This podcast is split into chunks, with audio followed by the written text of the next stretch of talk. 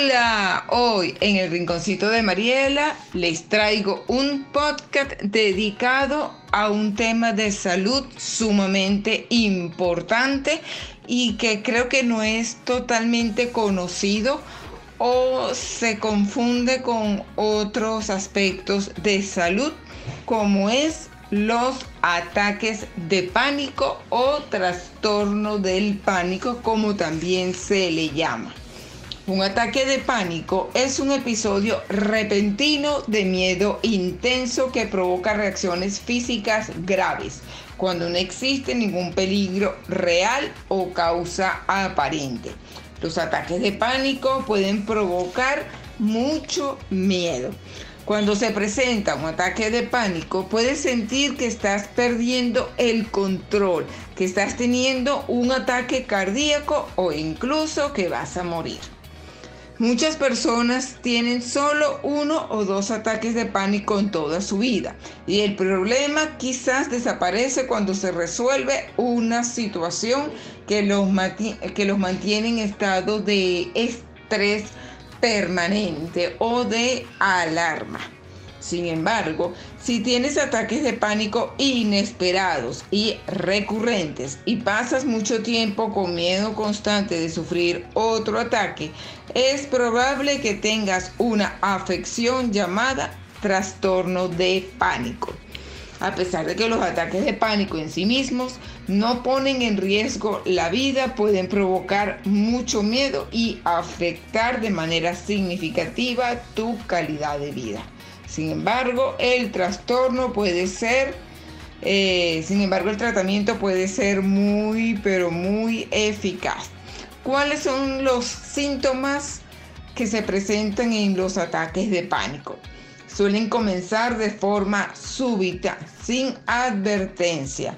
Pueden aparecer en cualquier momento, cuando estás conduciendo en un centro comercial, cuando estás dormido o en medio de una reunión de negocios. Puedes tener ataques de pánico ocasionales o con frecuencia.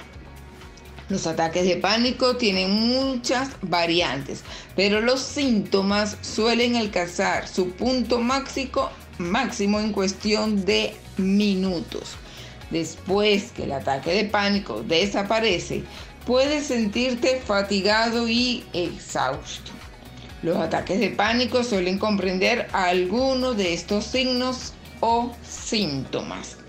Sensación de peligro o fatalidad inminente.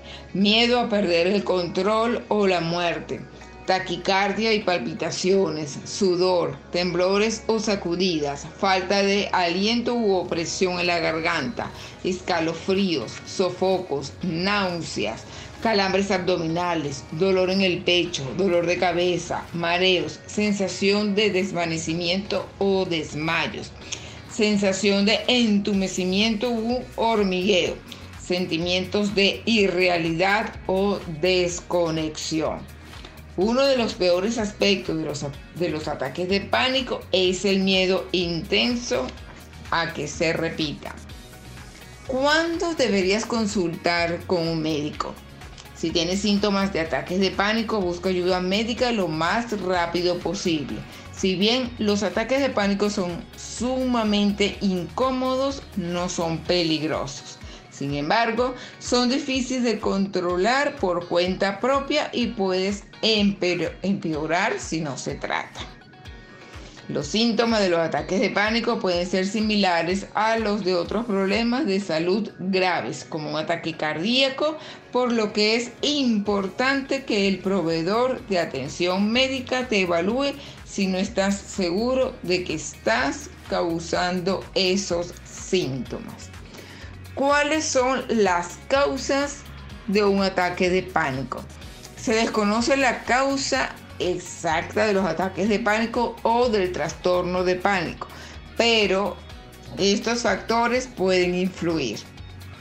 La genética, un alto nivel de estrés, un carácter que es más sensible al estrés y proclive a las emociones negativas, ciertos cambios en la manera en que funcionan las partes del cerebro Los ataques de pánico pueden aparecer de forma repentina y sin previo aviso la primera vez, pero con el paso del tiempo generalmente se desencadenan a causa de ciertas situaciones. Algunas investigaciones sugieren que la reacción natural de nuestro cuerpo de luchar o huir ante el peligro está relacionada con los ataques de pánico. Factores de riesgo.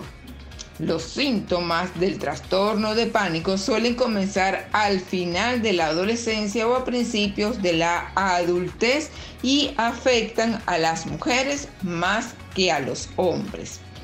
Los factores que aumentan el riesgo de padecer ataques o trastornos de pánico comprenden los siguientes antecedentes familiares de ataques de pánico o trastorno de pánico, factores de estrés importantes en la vida, como la muerte o una enfermedad grave de un ser querido.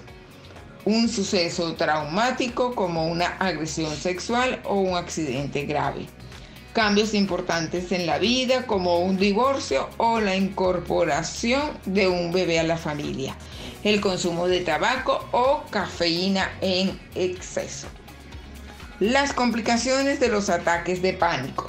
Si no se tratan los ataques y el trastorno de pánico, pueden afectar casi todas las áreas de tu vida. Es posible que tengas tanto miedo de tener más ataques de pánico que vivas en un estado constante de miedo, lo que arruina la calidad de vida. Los ataques de pánico pueden provocar o estar relacionados con las siguientes complicaciones. Manifestación de fobias específicas como miedo a conducir o salir de tu casa. Atención médica frecuente por preocupaciones de salud y otras enfermedades. Rechazo de situaciones sociales. Problemas en la casa y en la escuela. Depresión trastorno de ansiedad y otros trastornos psiquiátricos. Riesgo elevado de suicidio o pensamientos suicidas. Consumo inadecuado de alcohol u otras sustancias. Problemas económicos. Para algunas personas, el trastorno de pánico puede comprender la agorofobia, que consiste en evitar los lugares o situaciones que provocan ansiedad por miedo a no ser capaz de escapar u obtener ayuda. Si sufres un ataque de pánico o puedes volverte dependiente de otras personas para que te acompañen si sales de tu casa.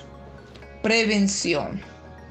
No existe una manera segura de evitar los ataques de pánico o el trastorno de pánico. Sin embargo, estas recomendaciones te pueden ayudar. Busca tratamiento para los ataques de pánico cuanto antes para ayudar a evitar que empeoren o se vuelvan más frecuentes.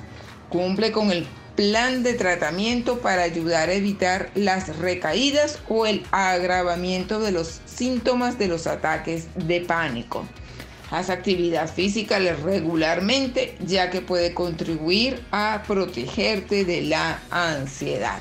Espero que este podcast les haya gustado y tomen conciencia de que uno debe saber manejar las situaciones para tratar de evitar estos ataques de pánico que sin lugar a dudas son sumamente incómodos, pero de verdad muy incómodos. Espero que les haya gustado este podcast y nos escuchamos en el próximo. Gracias.